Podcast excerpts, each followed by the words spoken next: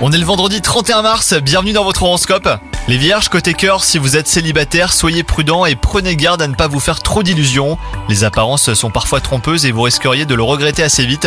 Pour vous, si vous êtes en couple, la journée devrait être paisible, à condition que vous parveniez à éviter les sujets qui fâchent.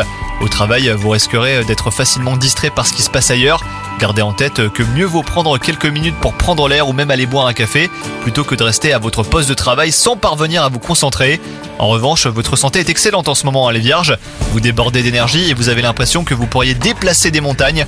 Attention à ne pas vous épuiser pour autant. hein. Faites ce que vous avez à faire de façon méthodique, sans essayer d'aller plus vite ou de vous rajouter des tâches supplémentaires.